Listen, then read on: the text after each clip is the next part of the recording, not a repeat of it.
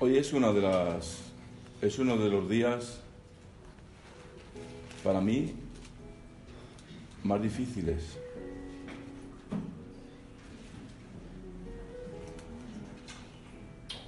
para predicar.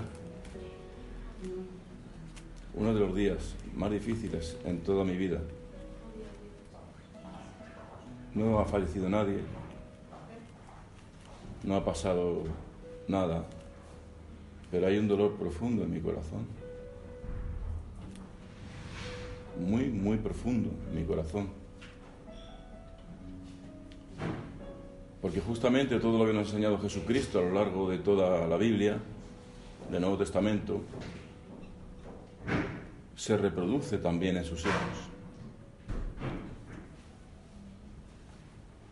Se reproduce, desgraciadamente. Y al final resulta para bien. Pero muchas gracias, hermano. Dios te bendiga, te guarde todos los días de tu vida.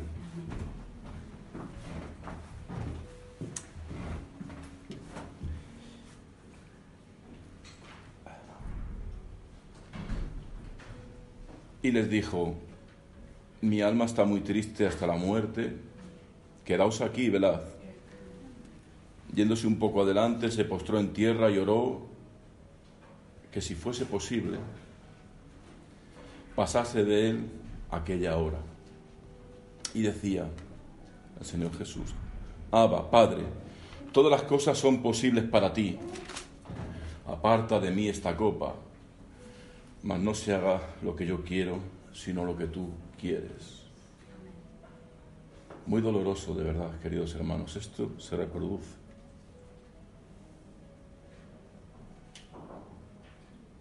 Señor Jesús le dice a sus discípulos en el huerto de Getsemaní estas palabras y a continuación van a aprender al Señor Jesús y los discípulos que tanto le amaban, los discípulos que todos le seguían, que se apoyaban en el hombro sobre él. Dejándole, huyeron, dice la palabra de Dios. Le abandonaron,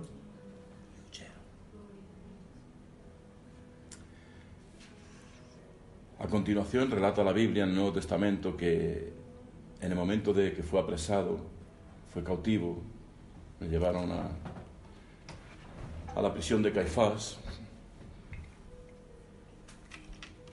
llega el momento de la crucifixión, cogen a Pedro y le dicen, tú también estabas con Jesús en Nazareno. Y le negó tres veces a Jesús. Estamos en Marcos 14, Sandra. Y le negó tres veces a Jesucristo. Jesucristo a continuación fue azotado. No pasó. El Señor Dios quiso que tuviera que pasar esa, ese padecimiento. Fue azotado, insultado, avergonzado, mintieron contra él, le abandonaron sus discípulos amados. Judas, que estaba comiendo con él en la cena, mojando el pan, le traicionó. Queridos hermanos, todo esto se reproduce exacta y fielmente en la vida del siervo que ha decidido seguir a Cristo. Por eso digo que es uno de los momentos más difíciles y más duros para mí. El ver cómo se reproducen estas cosas y al final la crucifixión, le insultan, le maldicen. Exactamente igual. Exactamente igual que te va a ocurrir a ti. Tú que eres una sierva de Jesucristo, te va a pasar exactamente eso. Te van a abandonar, te van a insultar, te van a crucificar. Vas a tener que pasar por todo ello. Y clamarás como hizo Jesucristo y como clamo yo he clamado antes, Señor Jesús, si puedes, pasa de mí esta copa. Pero no puedo hacer yo mi voluntad, sino la tuya, Señor. De todo corazón, queridos hermanos, yo no puedo hacer nada por ti, absolutamente nada, lo siento mucho. Si tú has venido con un propósito, has venido a buscar de mí, lo siento, tengo una mala noticia para ti, yo no soy nada ni nadie. Es el Espíritu de Dios quien tiene que operar en tu vida.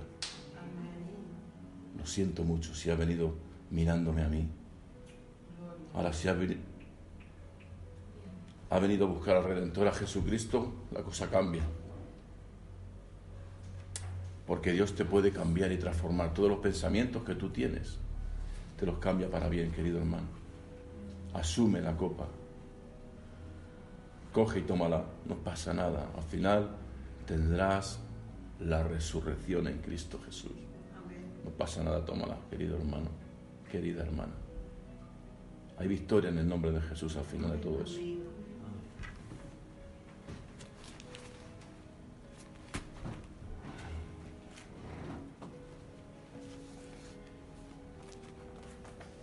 Nehemías 2.20. Vamos a continuar con la serie de sermones que venimos dando hasta la fecha acerca de la restauración de las familias, de las personas y de las familias.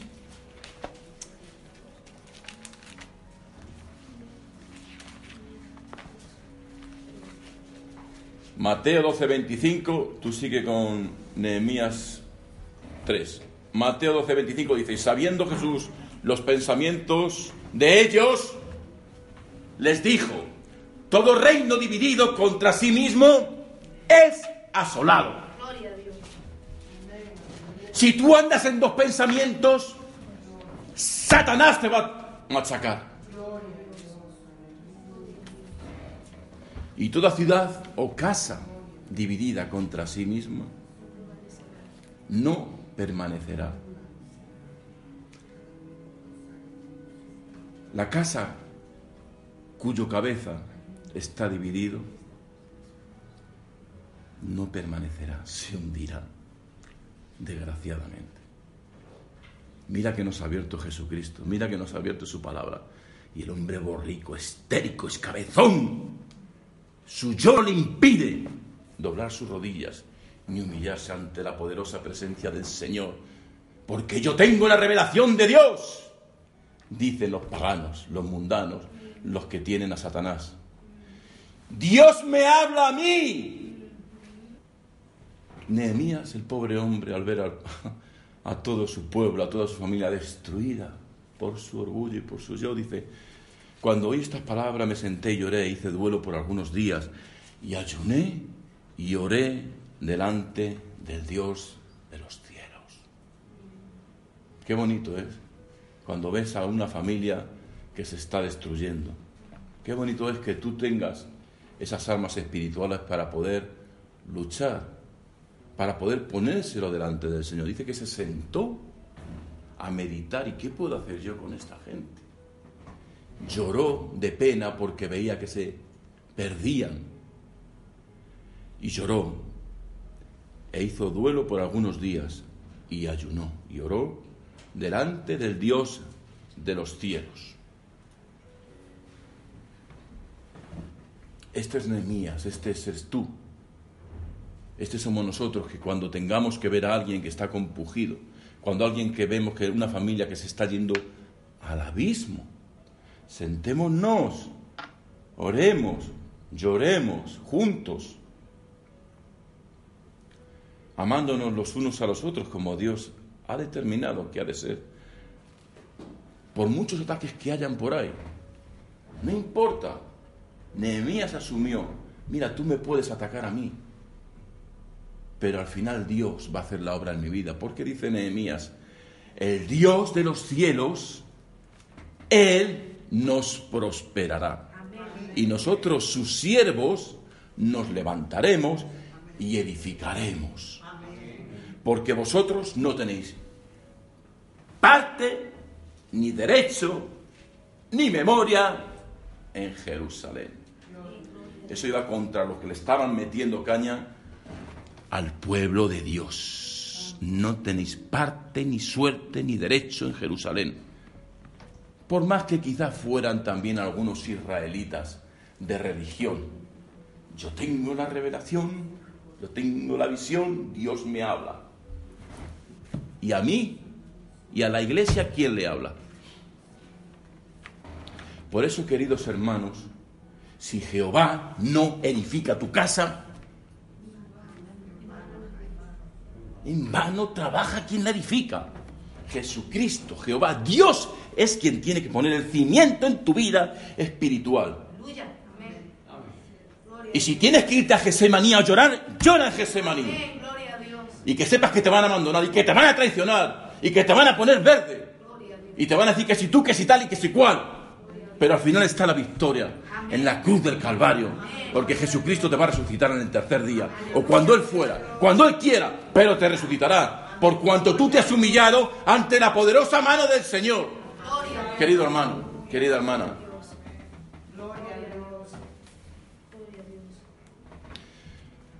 Qué bonito es estar en la iglesia del Señor y estar en familias, ¿no? Porque mira, la reconstrucción de Jerusalén, Dios la estableció por familias. Y puso una familia aquí, otra familia allí. Vamos a entre todos a reconstruir el muro, pero entre todos. Entre todos vamos a reconstruir el muro. Entre todos. Y se pusieron todos a reconstruir el muro. Aunque bueno, vamos a hacer un, pequeño paréntesis. ¿Os acordáis? Que entre la puerta del pescado y entre la puerta eh, eh, de la puerta vieja había una familia que dijo, uy no, nosotros somos, nosotros somos aquí orgullosos, somos aquí arrogantes y nosotros no nos vamos a manchar las manos en la edificación, que, lo, que nos largamos. Y se largaron.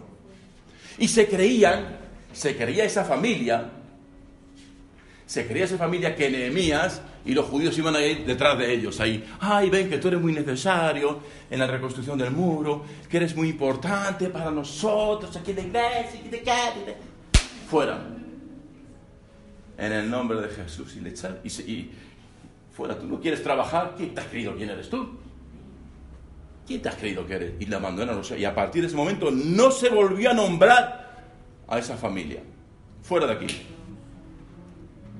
Interesante Luego había gente, toda la familia, que sí, que el resto de familias que sí, que se continuaron trabajando en la reconstrucción, en las diversas puertas y en los diversos muros. ¿Os acordáis? No, no vamos a rememorar todo porque me pasa lo de todos los domingos, que me tiro una hora hasta se ríe la hermana.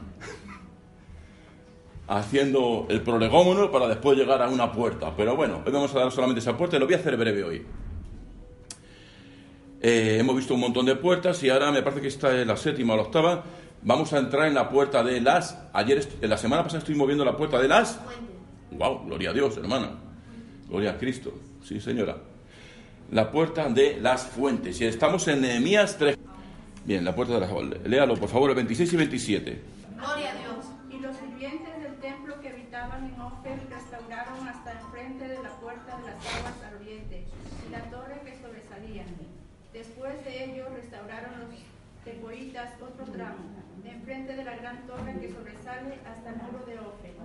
Desde la puerta de los caballos restauraron... No, no, vale, ¿te, he dicho 27 también? Hasta 27. Sí, ¿no? Es que el, el 20... La puerta de los caballos es el 28, ¿no? Sí. ¿Verdad? Claro. El 26 y 27 es la puerta de las aguas. ¿Verdad? Amén, gloria a Dios. ¿Le puede decir gloria a Dios? Gloria a Dios. Amén. ¿Estás contento en esta mañana? Te está hablando el Señor. Amén. Bien. La puerta de las aguas. La puerta de las aguas. Muy bien. La puerta de las aguas dice que fue reconstruida por un hostal llamado Ofer. ¿Eh?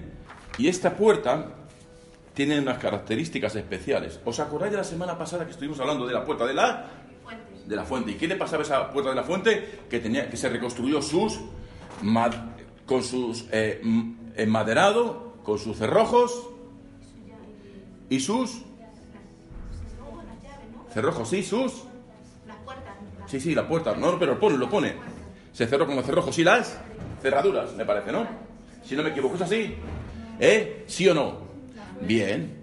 Bueno, eh, cerraron las, la, la, puerta con sus cerrojos y su cerradura. Ahora bien, en esta puerta hay, hay cerraduras, en la de las aguas, hay que repararlo. Repáselo. Después de ello restauraron los otro tramo, enfrente de la gran torre que sobresale hasta el No, no, la de los caballos no, solamente la de las aguas.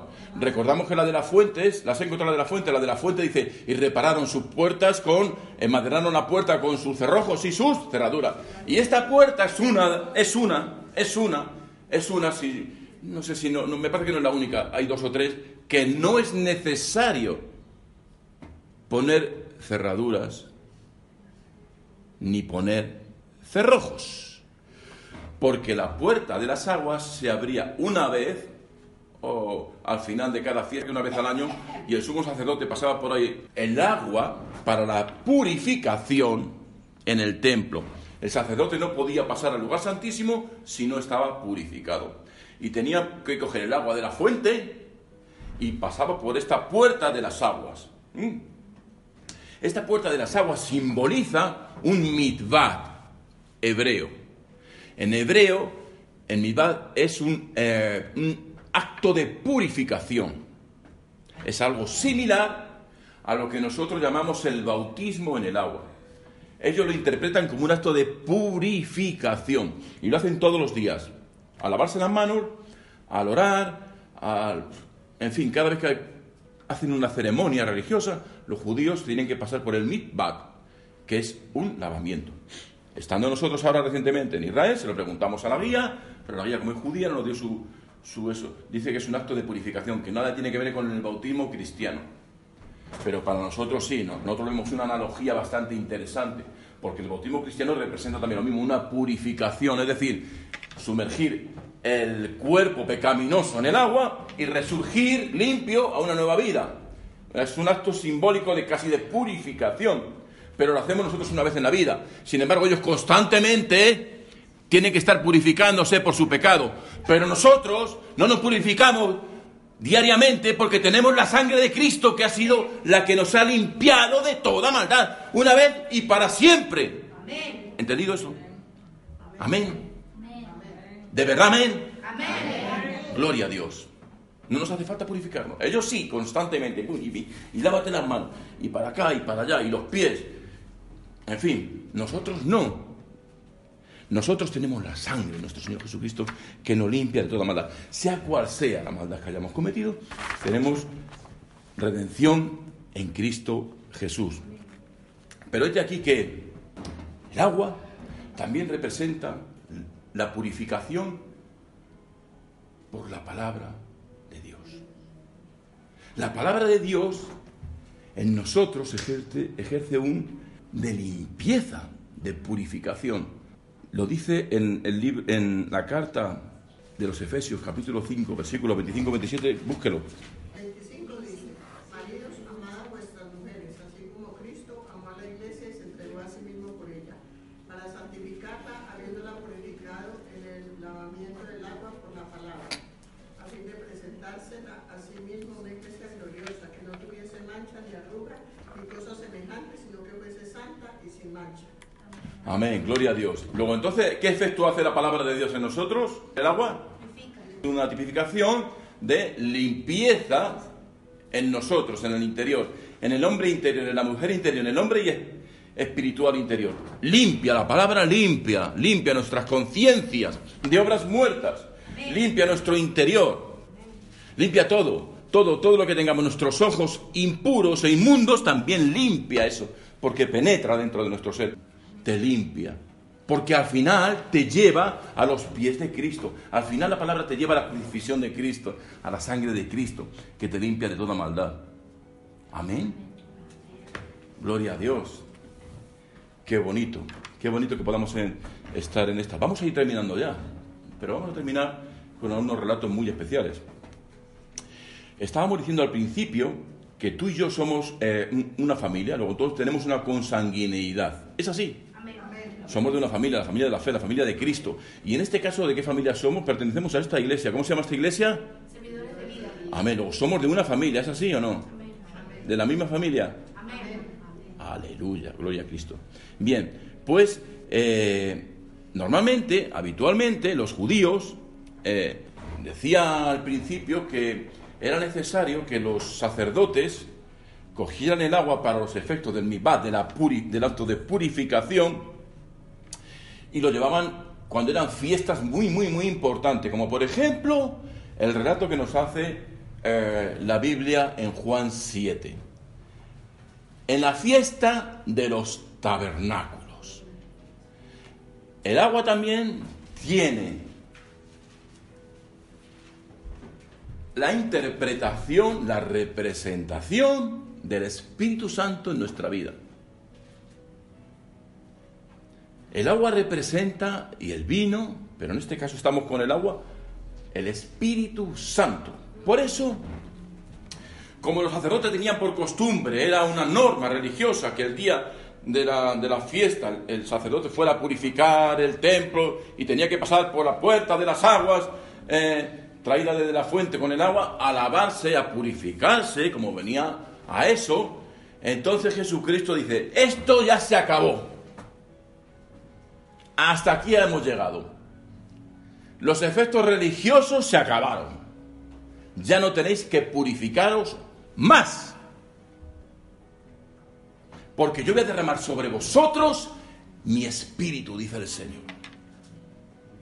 Y así dice la palabra de Dios en el libro, en el Evangelio de San Juan, capítulo 7, versículos del 37 al 39. Vamos a ver, esto es rápido, por favor, y raudo y veloz. Dice, en el último, en el último y gran día de la fiesta de Jesús, Jesús se puso en pie y alzó la voz, diciendo, si alguno tiene sed, venga a mí y, y beba. El que cree en mí, como dice la escritura, de su interior correrán ríos de agua viva. Esto dijo del Espíritu que había de recibir los que creyesen en él, pues aún no había venido el Espíritu Santo, porque Jesús no había sido aún glorificado. Aleluya, gloria a Dios. Entendemos la situación como Jesucristo no había sido glorificado, no habían recibido el Espíritu Santo, no entendían todavía que y continuaban progresivamente lavándose, purificándose ellos, creyendo que el agua hacía ese efecto. Cuando verdaderamente quien hacía ese efecto, iba a hacer ese efecto, era Jesucristo en la cruz de Calvario. Y posteriormente derramaré sobre toda carne mi espíritu, dice el Señor. Y así es lo que hizo. Ese espíritu que nos va a limpiar, que nos va a conducir, que nos va a guiar, el Espíritu Santo. ¿Eh? Esa dirección. Por eso dice el último gran día de la fiesta. Jesús se puso un pie hasta aquí, se acabó ya. Déjate de religiosidad. A partir de ahora derramaré mi espíritu sobre tu vida ya no te hará falta, sino que el efecto de mi Espíritu Santo va a ser quien te purifique y quien te guíe a toda verdad. ¿De qué te va a purificar y de qué te va a guiar? Pues en este caso, la celebración, la celebración de la fiesta de los tabernáculos conmemoraba eh, la vida que llevaban en el desierto los judíos cuando salieron de la cautividad a la tierra prometida. Era costumbre, era preceptivo recordar, decía el Señor, que habéis habitado en cabañas en el desierto. Por eso, en la fiesta de los tabernáculos, también llamada fiesta de las cabañas, ¿verdad? A final de septiembre, en las cosechas, nunca hemos ido, quizás vayamos alguna vez a la fiesta de es muy bonita, la de los tabernáculos. Yo la he vivido aquí en Madrid con los judíos, pero un día iremos a Jerusalén a celebrar, si Dios lo permite. Por eso eh, conmemoraban esa, estaban conmemorando esa fiesta, la de los tabernáculos, la de las cabañas, ¿eh? la de las cabañas, porque habían pasado del desierto a la tierra prometida y en ese tránsito, en ese tránsito vivían en chozas humildes hechas de ramos, de, ramas que encontraban por ahí en el desierto, de palmeras, en el cual refugiarse un poco de la intemperie. Y eso es muy bonito porque recuerda al ser humano, nos recuerda a nosotros de dónde Dios nos ha sacado y dónde hemos habitado, para que el que crea tener algo se acuerde de dónde Dios le ha sacado. ¿Eh? Que no se le olvidara. Y esto estaban conmemorando, la fiesta de los tabernáculos. Por eso eh, era una fiesta de alegría, de júbilo, ¿no? Porque ya habían pasado la tierra prometida, pero el Señor les hacía recordar, mira, acuérdate, ¿eh? no se te olvide de dónde he sacado, ¿eh? No te vayas a creer tú ahora alguien o algo porque tengas algo o, algo, ¿eh? No te confundas, no te confundas, hijo mío, no te confundas, ¿eh? No eres nada ni nadie sin mí, dice el Señor, ¿eh? No eres nada ni nadie sin mí. Así que estaban conmemorando y celebrando esa. Y por eso se levanta el Señor Jesús y dice, pues mira, eh, el que tenga sed a partir de ahora venga a mi beba, aunque, aunque andéis en el desierto, habitando en cabañas, cuando tú tengas sed, ven a mí y bebe Gloria a Dios. de mi Espíritu Santo. Gloria a Dios. Porque de tu interior, en el momento que bebas, ya se te va a acabar la sed. Si- no solamente se te va a acabar, sino además que de tu interior van a correr ríos de agua viva. Ríos de agua viva que vas a dar de beber a otras personas que están a tu alrededor. Va a fluir de nuestro interior ríos para que beban un montón de gente. Por eso dice el Señor, ay Dios, dice, mira, si tú te acercas a mí, dice, sacaréis con gozo aguas de la fuente de la salvación. ¿Qué te parece en Isaías? Dice eso, qué promesa más bonita. Sacaréis con gozo, con gozo, dice, no con tristeza. En Isaías, ya que lo está buscando, Isaías 12, y 12, 3, creo que, si no me equivoco, sí. 12, 3. Sacaréis con gozo aguas de la fuente de la salvación. ¿Eh? Sacaréis con gozo aguas de la fuente de la salvación. Por eso estaba conmemorando, y ya vamos a concluirlo, ¿eh? ¿cuál es nuestra cautividad? Porque estaban recordando, ¿eh? Recordar que estaban en la cautividad hasta ahora.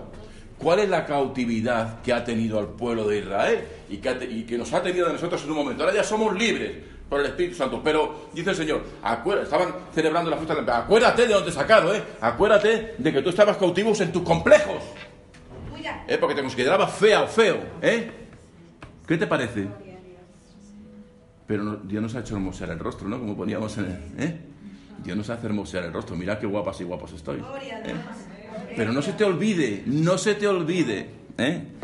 No se te olvide los complejos que antes tenías. Complejos que te llevaban a ser esclavo de tu yo y de tu ego. Y de tu revelación. Porque como estabas acomplejado una cosa, tenías que potenciar la otra para que viera la gente que tú eres algo o alguien. No sé si os suena esto, o quizás estoy yendo demasiado allá de donde tenía que ir. Pero yo no soy, soy el Espíritu. Por eso le he pedido al Espíritu Santo que es, sea el que me dirige. Era uno de, de los momentos más difíciles para mí. Pero yo le he pedido, no sea yo, porque yo no puedo convencer a nadie. Es el Espíritu Santo que tiene que hablar tu vida, a nuestra vida. Y la mía primero, también me ha hablado antes. No se te olvide que yo te he sacado de la cautividad, te dice el Señor, de tus complejos, de tu aspecto físico, que tú creías que ellos se acá, que sí, acá, de cuando te insultaban, de cuando te decían, de cuando te abandonaron, como decía la hermana, ¿verdad? Que al final eso también hace daño, hermana, ¿verdad? O sea, es algo que está- pero tienes que superarlo. Amén. Eso no se puede omitir de que, hace daño a una persona, que confías en ella, ¿verdad? Confías de todo tu corazón y luego te traiciona. ¿Es Judas o no es Judas? El que te había prometido que iba a estar contigo todos los días en la iglesia, incluso, y acompañarte donde fuera, y que te quería con todo su amor, y te dará mi vida por ti, que te quiero mucho, hija mía. Ahí te quedas con tu niño, ala, que me voy a otra iglesia. ¿Eh? O que me voy con otra mujer, que me gusta más, que es más guapa. ¿Qué te parece? Y a ti se queda un complejo y dices, pero bueno, ¿y esto? ¿Y este era el que me quería, el que me amaba? ¿Este era el que me decía tantas. Mentira, este es Judas que metía el pan conmigo en la comida y yo le daba toda mi comida, aquel que le hacías tú toda tu, tu comidita con tanto amor y le dabas de comer y él recogí y te dice, "Ala, ah". Pero Jesucristo te hace habitar en familia. Jesucristo a partir de ese momento, a partir de que tú le conociste y te refugiaste en él, es tu marido, tu hacedor, ¿verdad? Eso nos pasa a nosotros como iglesia, queridos hermanos. Eso nos sucede a nosotros. Dios nos ha libertado de esos complejos y nos ha llevado a la libertad. Amén. Gloria a Dios. Para que no volvamos a equivocarnos. Para que no volvamos a tener ningún temor. Porque con Cristo no hay que temer nada. Nos podemos sacudir todos los temores. Con Él no hay nada que temer. Nada que temer. Todo lo podemos en Cristo. Él es nuestra fortaleza. Él es nuestro pronto auxilio en las tribulaciones, en todo momento y en todo lugar. Porque además ha dicho eso. Yo te he prometido que de tu interior van a correr ríos de agua viva. Si tú vienes a mí a la fuente de agua viva, a la fuente de la sed, a donde doy, cuando tengas cuando vienes a la fuente de agua viva, a mí, dice Jesús. Qué bonito es. Queridos hermanos, yo creo que en esta mañana el Espíritu Santo está deseando hablarte a tu corazón, si no te ha hablado ya.